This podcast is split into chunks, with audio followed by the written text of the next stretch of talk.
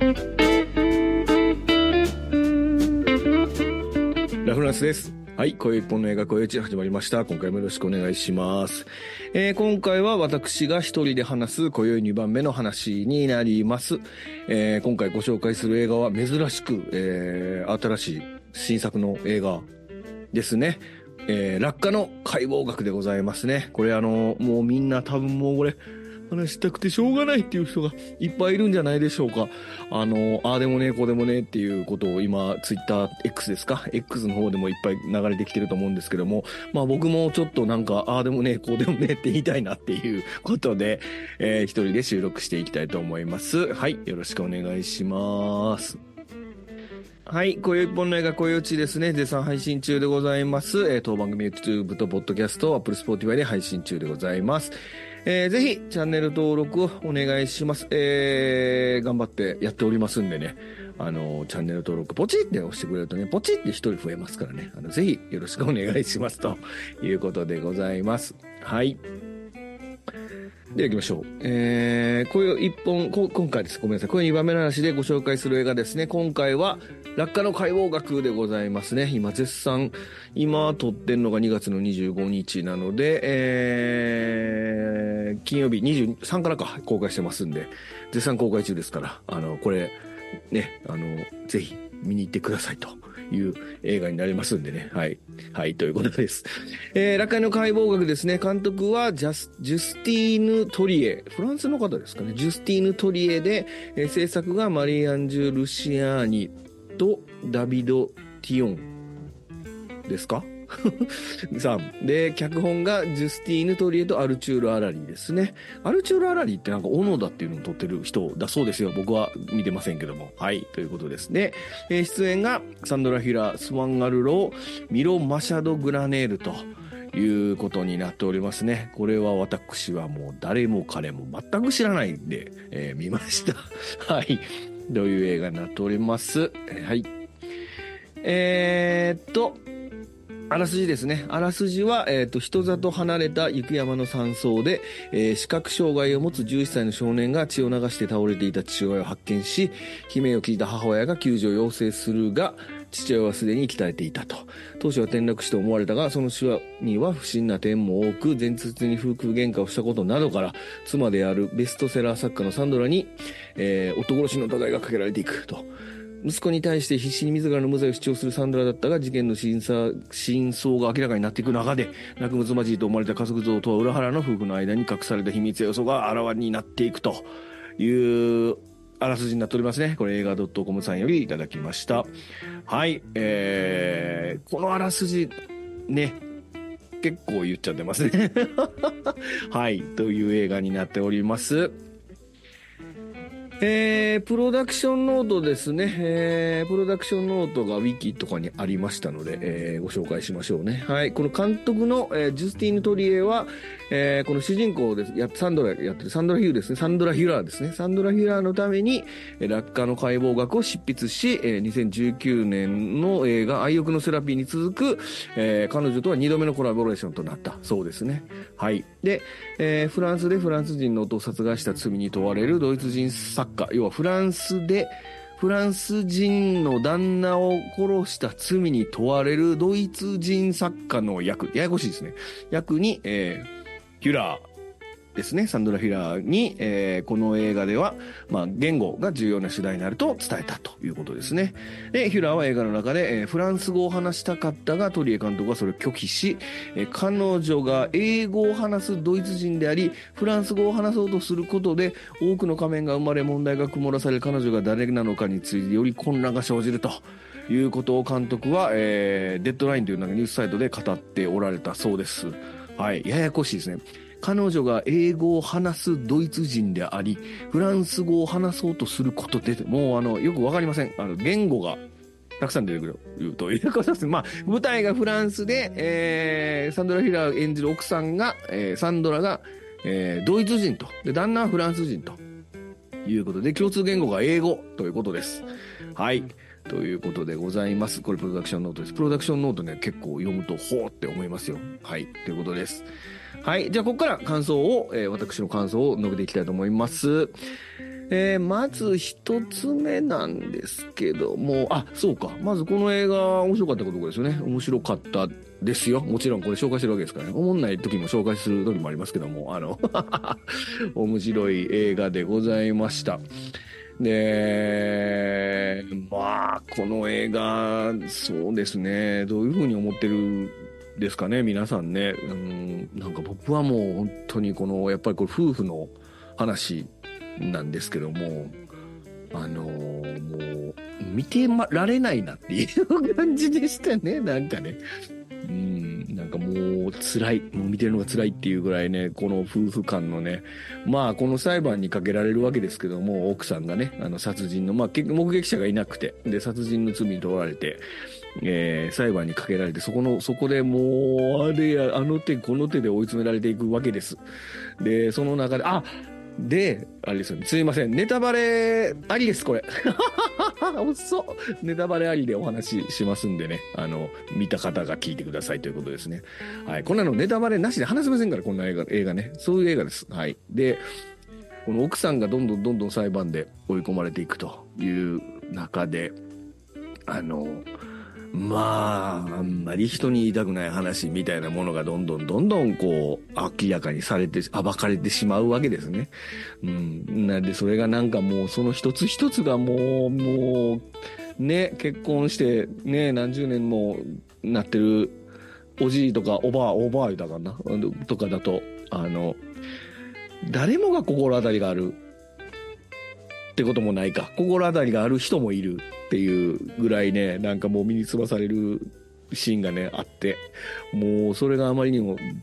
きつくて、で、それ、それがあってこの映画が、僕にとってはこの映画が、そのせいでなんか特別なものになってしまったっていうような 映画になってますね。はい。という、まあそれがちょっと、こう、感想、とりあえずの感想ということですね。はい。で、えー、そうですね、言いたいことをまとめてきましたので、お話していきましょうね。はい。じゃあ一つ目は、えー、これ、藪の中ですね。これはね、もうこれは、あの、誰かもおっしゃっておりましたけども、えっ、ー、と、まあ、藪の中といえば、ご存知、黒澤明、羅生門でございますね。うん。羅生門で有名な、まあ、藪の中スタイルって言えばいいんですか羅生門スタイルと、まあ、有名なやつだとあれですよね。最近のやつだ、最近でもないか、最近、あの、リードリー・スコットの、あの、最後の決闘裁判ですよね。うん。あのこう、それぞれの証言、彼の場合、彼の場合、A の場合、B の場合、C の場合、さて、誰、ほんまのこと言ってんの？誰みたいなやつですわ。うん。で、まあ、羅生、まあ、これも羅生門が、まあ、有名なので、この羅生門スタイルって呼ばれた藪の中とか、まあこういう、その、まあ例えとしてよく出てくるわけですけども、まあこの映画をそういうふうに見てるかどうかちょっとわからない。他の方が見てるかどうかわからないですけど、僕はこれは本当にその、藪の中スタイル羅生門スタイルなのかなと思いましたね。っていうのも、あのー、まあ、裁判でこう、いろんな事実が明らかになってはいくんですけども、結局、その、目撃者が、まあ、その、その弱視の、あの、視覚障害の持つ息子が、えー、見た、死体を見た以外に、誰も目撃者がいないわけですよね。うん。なので、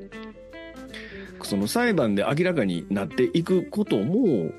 決定的な証拠がないわけですよね。決定的な証拠がなくて、あの、この映画それが特徴的なんですけど、要、あの、決定的な証拠がないからみんなこうであろうっていうことで追い詰めるしかないっていうことなんですよね。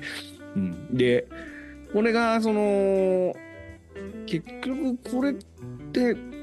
誰がほんまのことを言ってんのかがわからないようになっているんだと思うんですよね。うん。なので、えっと、その、語ってる、特にね、息子のダニエルのくだりについて、あの、僕最初見た時、あそういうことやったんやって思ったんです。見てた時に。あなるほどって思ったんですけど、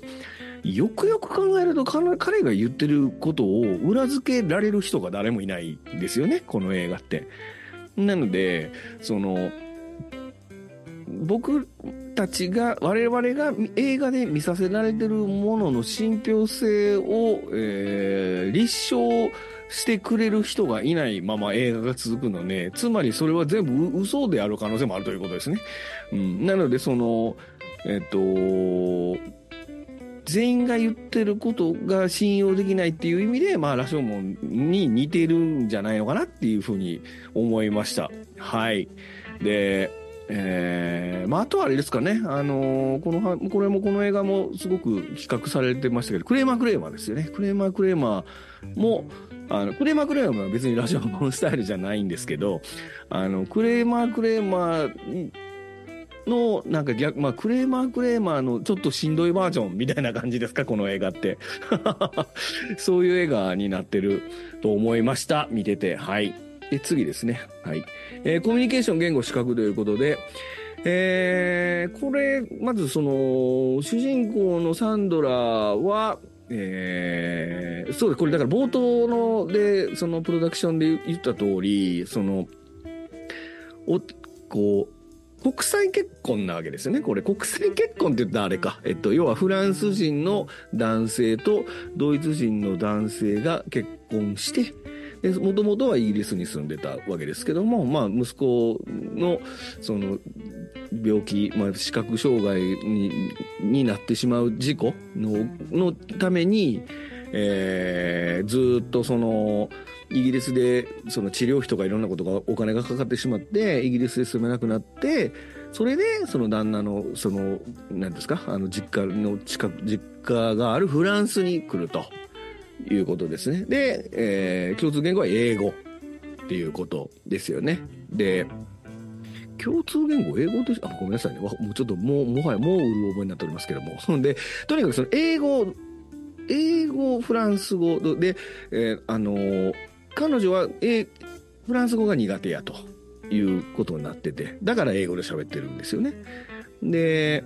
そのフランスで裁判が、まあ、フランスで裁判が行われるので、彼女はそのフランス語で話さなければいけなくなるわけですね。この辺はあれと似てますね。あの、別れる決心ですよね。あの、別れる決心でも、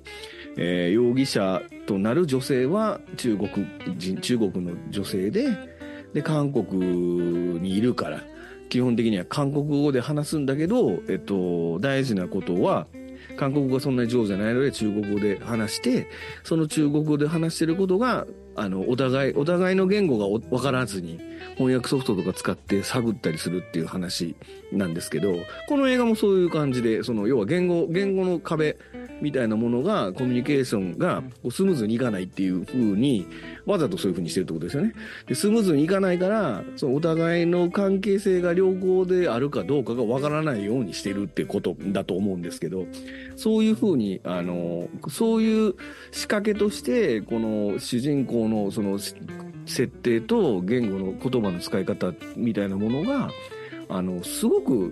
こう、生かされてる。あの、だからこそ、まあ、プロダクションの後に、さっき読んだ通りですよね。あの、彼女が英語を話すドイツ人で、フランス語を話そうとすると、多くの仮面が生まれ、要は、言葉、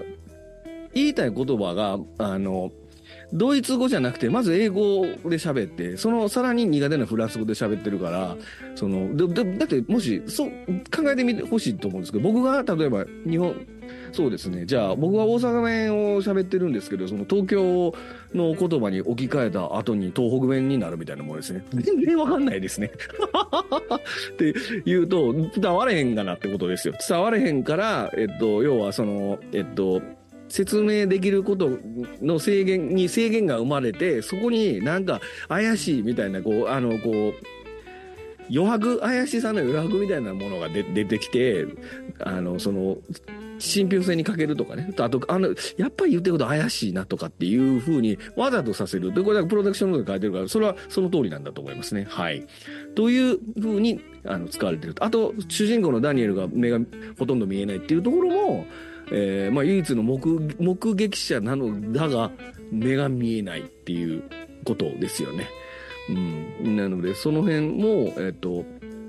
なんていうかな、その、この映画の、えー、この映画のストーリーとしてその重要な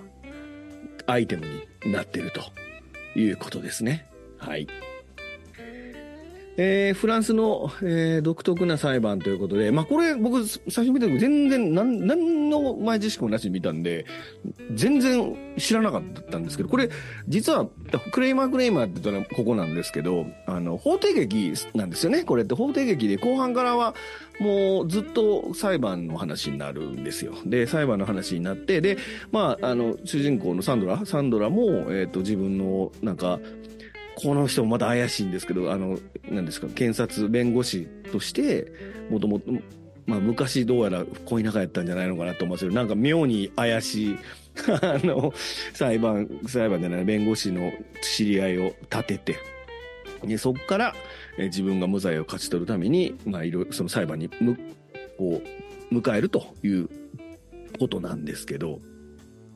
この裁判、僕ね、フランスの裁判、多分僕初めて見見たんですけど、変な裁判でね、なんかこう、なんでしょうね、あのー、メリハリがないんですよ、この裁判がね。なんかもう、ただ、ずーっと、なんでしょうね、嫌なこと言わ言われ続けてるだけみたいな、なってたの、あの、意義ありとかないんすよね？なん、なんなんすかね？あれ、こうなんですか？フランスで。なんか、意義あり、承認はなんとかなんとかですとか、証言を認めるとかってあるじゃないですか？よくアメリカとかもそうだし、その、なんですか？あの、日本とかの裁判の映画とかでも、ドラマとかでもあるじゃないですか。で、なんか承認はなんとかを聞かえるように、あ、わかりました。じゃあ、うん、じゃあ、えー、アプローチ変えてとかじゃなくて、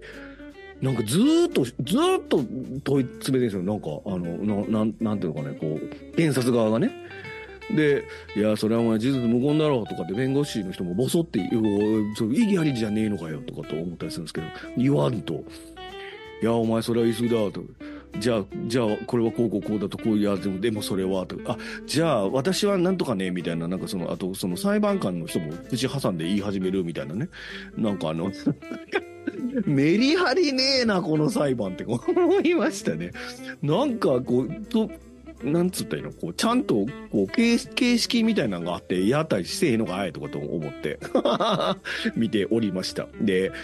これもまたね、この、検察の人はね、赤い包囲みたいな着てて、で、真ん中白いなん、なんでしょうね、こう、白いタオルみたいな、あの、胸からタラーンってなってるんですけど、で、検察、弁護側の方は黒の方へ来てるのかな？黒の方へ来てて、それをまた白いタオルみたいなタラーンってやってる。これもまたあれですね、フランスもこういう、なんていうの？あの、裁判の時にちゃんと、こう、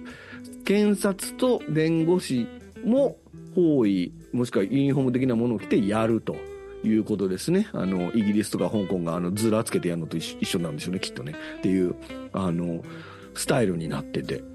うん、なんかね、ちょっと全然見たことない、なかったんで、面白く。あの、韓国の裁判もね、初め見見た時、ああ、こんなんなってんねやって思ったりしましたけど、これはまたフランスはフランスでね、裁判もまたちょっと、これ、多分調べれば、あれですよね。あの、フラン、その、要は、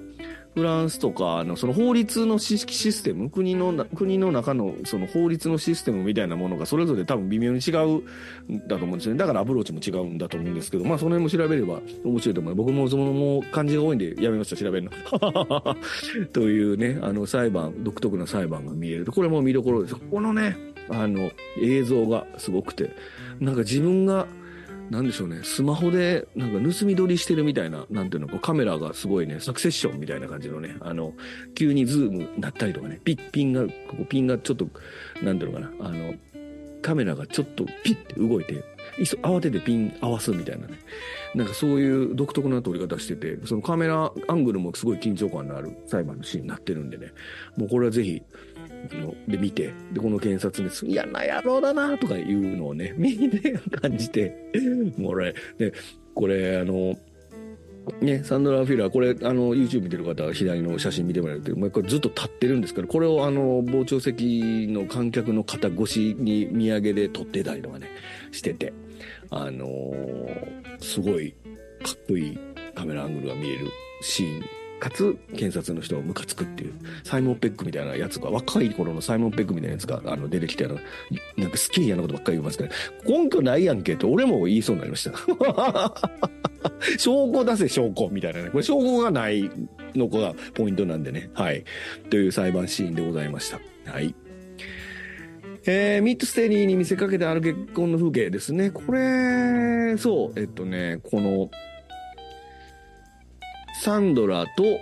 えー、旦那の名前は忘れました。の、えー、二人の、えー、夫婦の、まあ話なんですけど、だからまあこれやっぱりその最初は、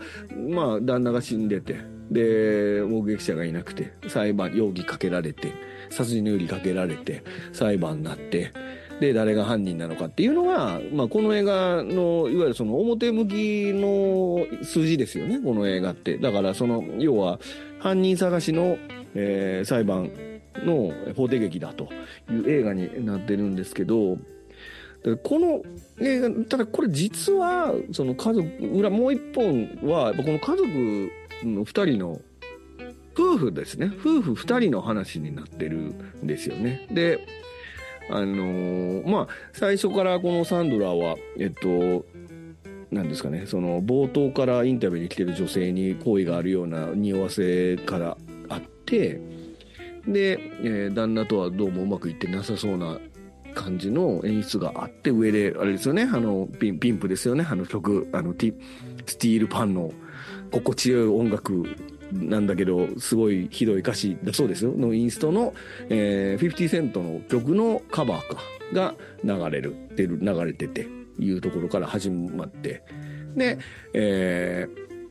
まあ、この裁判の証言、証まあ、その参考になる重大な、まあ、証言じゃないな、重大な証拠、証拠でもないんですけどね。まあ、要は、その、殺、動機となる、これが動機となってもおかしくないんじゃないのかと呼ばれる、その、えっと、旦那がこっそり撮ってた、あの、録音の記録っていうのが、まあ、開示されるわけですよね。これ、まあ、これはもう皆さん見たときに、これが一番、あの、重要なシーンだと思うんですけど。で、この時のね、喧嘩この時だけなのかな？あの、回想でフラッシュバックで出てくるのは。で、この時のフラッシュバックのシーンは、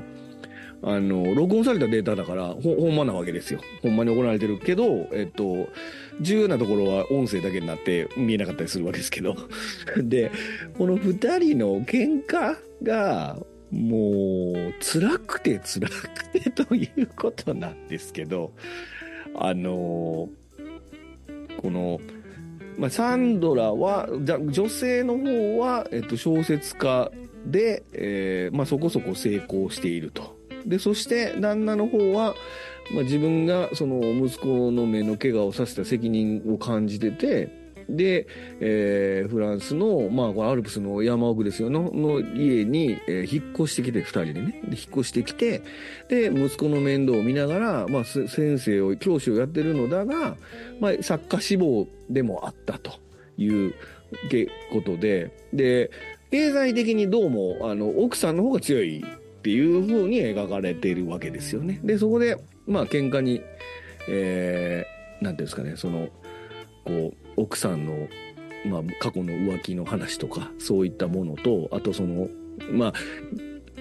あれですよね。まあこれネタバレやから言っても、まあその自分のネタを、えー、盗まれたと、小説の。ネタを盗まれたの、盗まれたことに対して、えー、非常に怒っているのだが、えー、奥さんの方は、あの、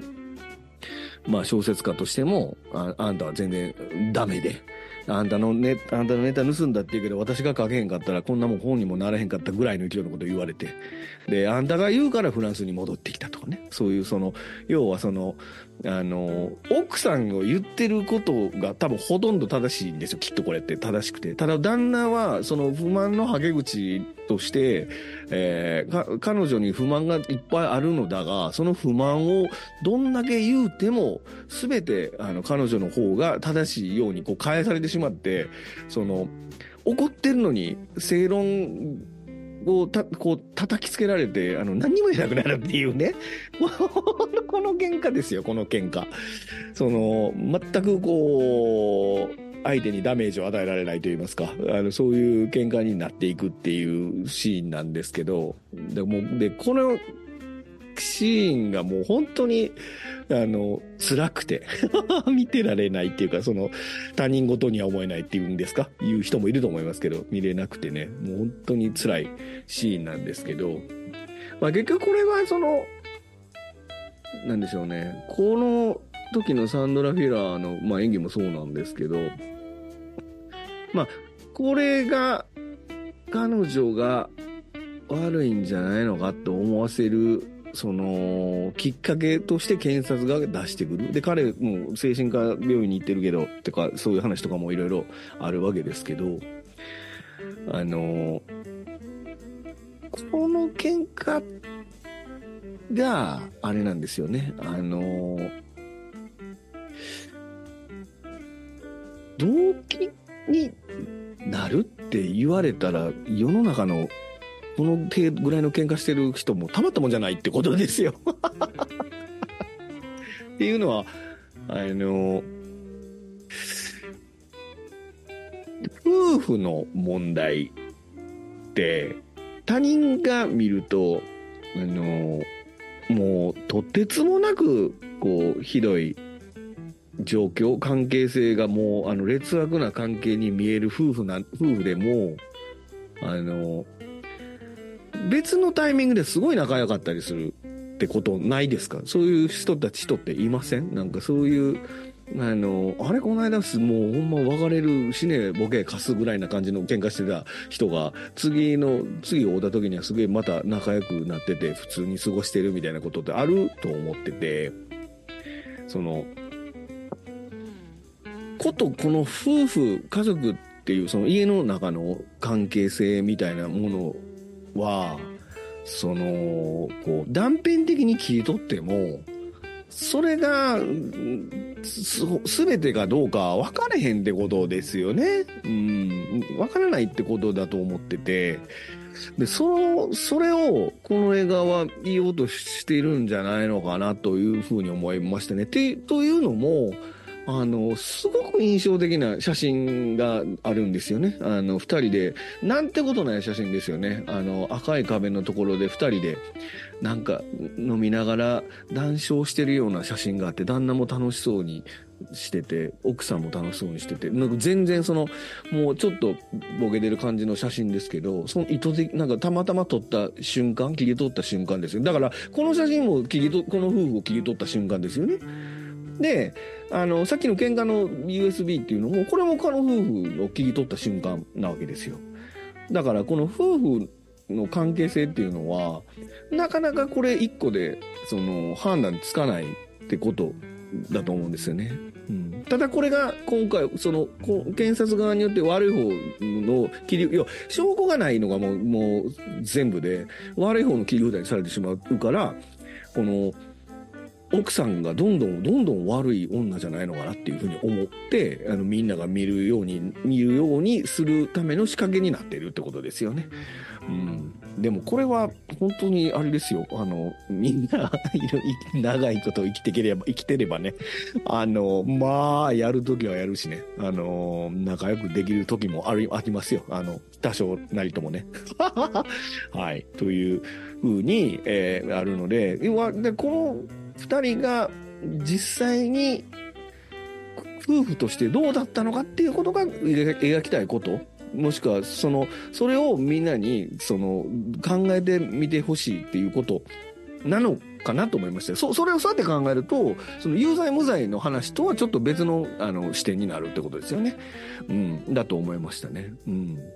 これ、あれですよね。去年か一昨年に UNEXT でドラマでやってた、そのある結婚の風景っていうドラマがあるんですけども、オスカー・アイザックとジェスカ・チャスティンですね。あの、彼女二人の、まあ、ベルイマンの作品の、あの、リメイクだそうですけども、この、え、ドラマでもね、もう本当にもうひでえ夫婦喧嘩が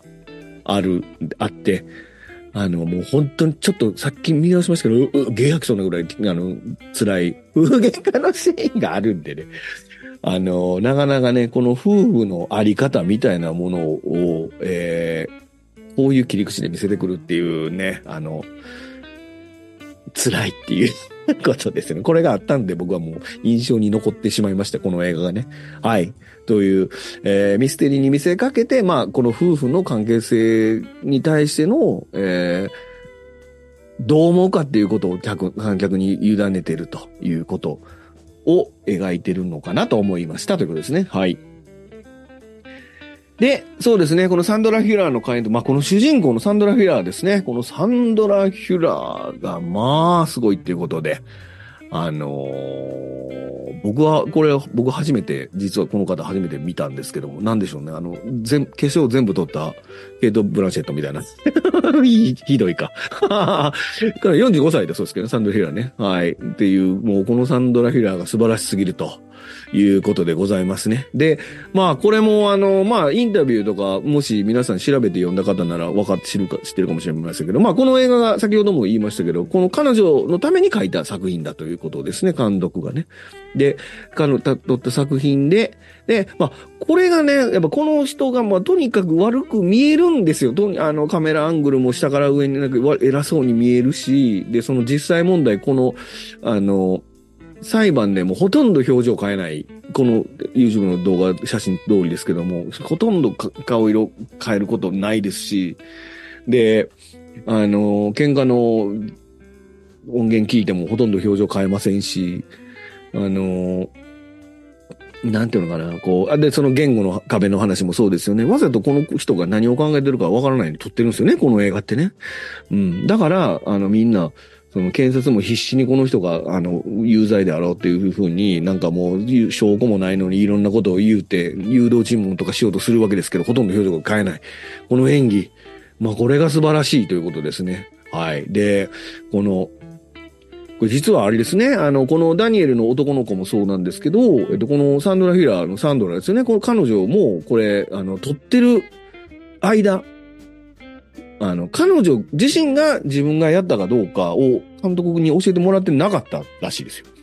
まあ、この撮影現場でフュラーはトリエ監督に彼女の役が有罪かどうかを何度も尋ねたが、監督は答えをとしなかったってことで、だからこのサンドラ・フュラー本人も自分がやったかどうかを知らないで演じてるということですよ。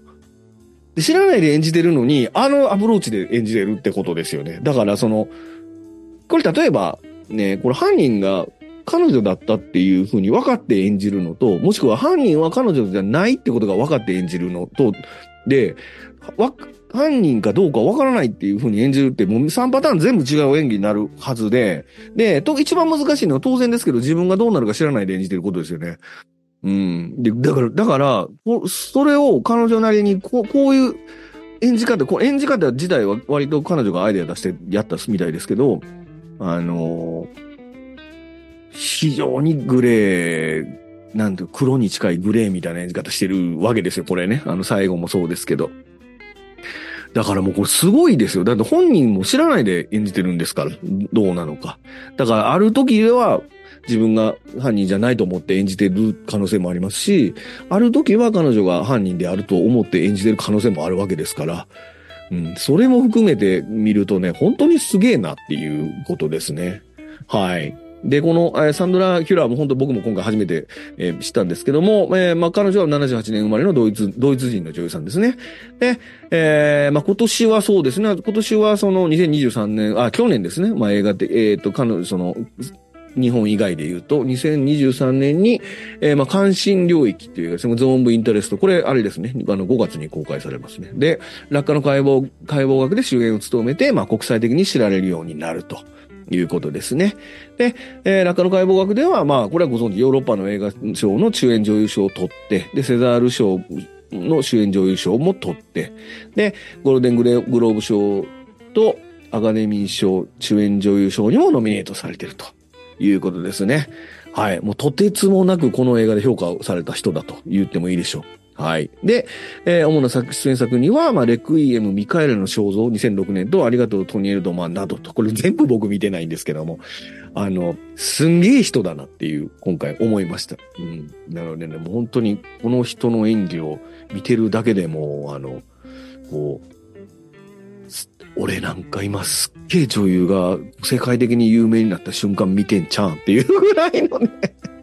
すごい演技なんでね、あの、ぜひ、あの、見ていただきたいなっていうふうに思いますね。はい。僕もこれ彼女の映画今度から、関心領域ね、5月、これも、これも凄そうな映画なんでね、あの、ゾーン・オブ・インタレストってやつですかね。あもうこれもぜひ見たいなと思っております。はい。で、真実の行方ですね。まあこれ最後ですけども、まあ、これは結局、その、判決は、まあ、無罪にななるんですけども、まあ、この無罪になるきっかけになるのが、まあ、ダニエルの最後の証言ですよね。ダニエルが、えー、自分で証言するっていうことによって、えっ、ー、と、まあ、ある、まあ、ワンちゃんの実験、ワンちゃんを、えっ、ー、と、に薬飲ませて気絶させる実験なんですけど、と とか、へた、へて、えー、まあ彼が、その、思い出した出来事、おと、親父との車の中でのやりとりを思い出したことによって、まあ父親は、えー、もう、絶望してて、もうなる、生きることを諦めようとしてる、みたいなことにを言ってたみたいなことになるわけですよね。間違ってたらごめんなさいね。なって、で、これで、えー、まあ、無罪になると。まあ、とにかく、要は、まあ、自殺ということで片付けられるということでいいんですかね。っていうことになって、えー、彼女は無罪になるということですね。はい。で、まあ、これ無罪になるまでね、だいぶ時間経ってるんですよね。これ、このあの、子供ダニエルが最初全然弾かなかったピアノが後半弾けるようになってるので、あれで、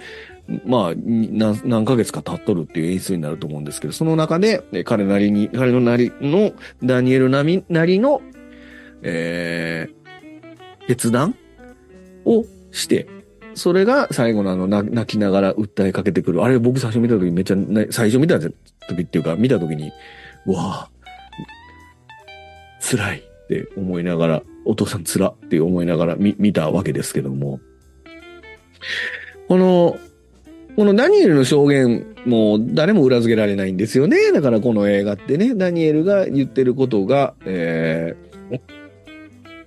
ほんまなのかどうかっていうことも、僕らはああやってその階層を入れて見せてはもらっていますけども、あれについて本当かどうかっていうことは誰もわからない。立証できない。子供が言ってんねやからほんまやろうと思うしかないわけですよね。うん。そこで、えー、一応の決着をして、でそして、家に帰ってきた母親と恐る恐る合流して終わるということになってるんですよね。なので、これが、だからその、本当に、あの結末があってんのかどうか、なんともよくわからん感じで終わるわけですよね。あと最後のサンドラの、あと犬、犬が来る、ベッドの上で犬が来るシーンで終わるわけですけども、これも、なんかその、ええー、ほんまどうなんていう。僕これあれなんですよね。映画見てるとき、最初僕、あの、これ裁判の結果出る前に終わんちゃうかなと。だから僕、クレーマークレーマーを思い浮かぶんですけど、裁判のが、判決出る前に終わった方が、より、なんでしょうね。まあ、まあ、もう裁判の判決が終わる前におその終わってしまうと、きっと、サンドラが悪、その犯人なんやろなっていう風に思う方が多くなるかもしれないですよね、これね。だって怪しいわけですから。怪しいのを結論出さずに終わるわけですから。で、これを無罪のところまで描いてから、それでもっていう風にしてるところが、またこれすごい、なんかずっと気持ち悪いな、なんかずっと残るな、みたいな感じになってるってことですよね。うん。これもなんかすごい印象、印象的だったなっていうふうに思いましたね。こんなふうに判決が出てるのに、うーん、とか言ってる間にピアノがポロンポロンで流れて終わるんですけどね、この映画ね。ですけど、あの、本当にね、これ最後、皆さんどう思いましたかね？これは僕なりの、僕が思った解釈なんで、多分皆さん、ね、あの、これ皆さん解釈違うと思うんでね、あの、僕は、なんか、えー、結局誰なん、結局ほんまなんなんって思いました。はい。はい。以上でございますね。えー、今回は、えー、落下の解剖学についてお話ししました。えー、まあ、この映画自体は、あのー、まあ、地味な映画と言ってもいいでしょう。フランスの映画で、ほとんど法廷劇で、まあ、その、その、なんですかね、その場所もそこまで動いたりしませんしね。うん。登場人物も、登場人物もそんなに多いわけではないですし、あとはやっぱこのサンドラ・ヒューラーの開演が素晴らしいって言っても別にオーバーリアクションとかしてるわけでも何でもなくて、本当に、こう、どう、真実がどう、どうなのかがわからないっていうところの演技の凄さ凄みっていうところなので、あの、本当にその、地味といえば地味だと思います。だけど、こう、まあ見る人によってはぐっさり刺さって抜けへんぐらいの衝撃のある映画だなって思いましたね。特に僕ら、僕らみたいに、僕らっていうかその、割と夫婦、家族がいて、長、結構長く付き合ってて、で、まあもうなんとなくその、旦那、もしくは奥さんに対しての関心みたいなものが、もうほとんどいるのが普通当たり前。ね、あの、何事もなければそれでいい。なんかあったらあいつのせいみたいなね、そういうような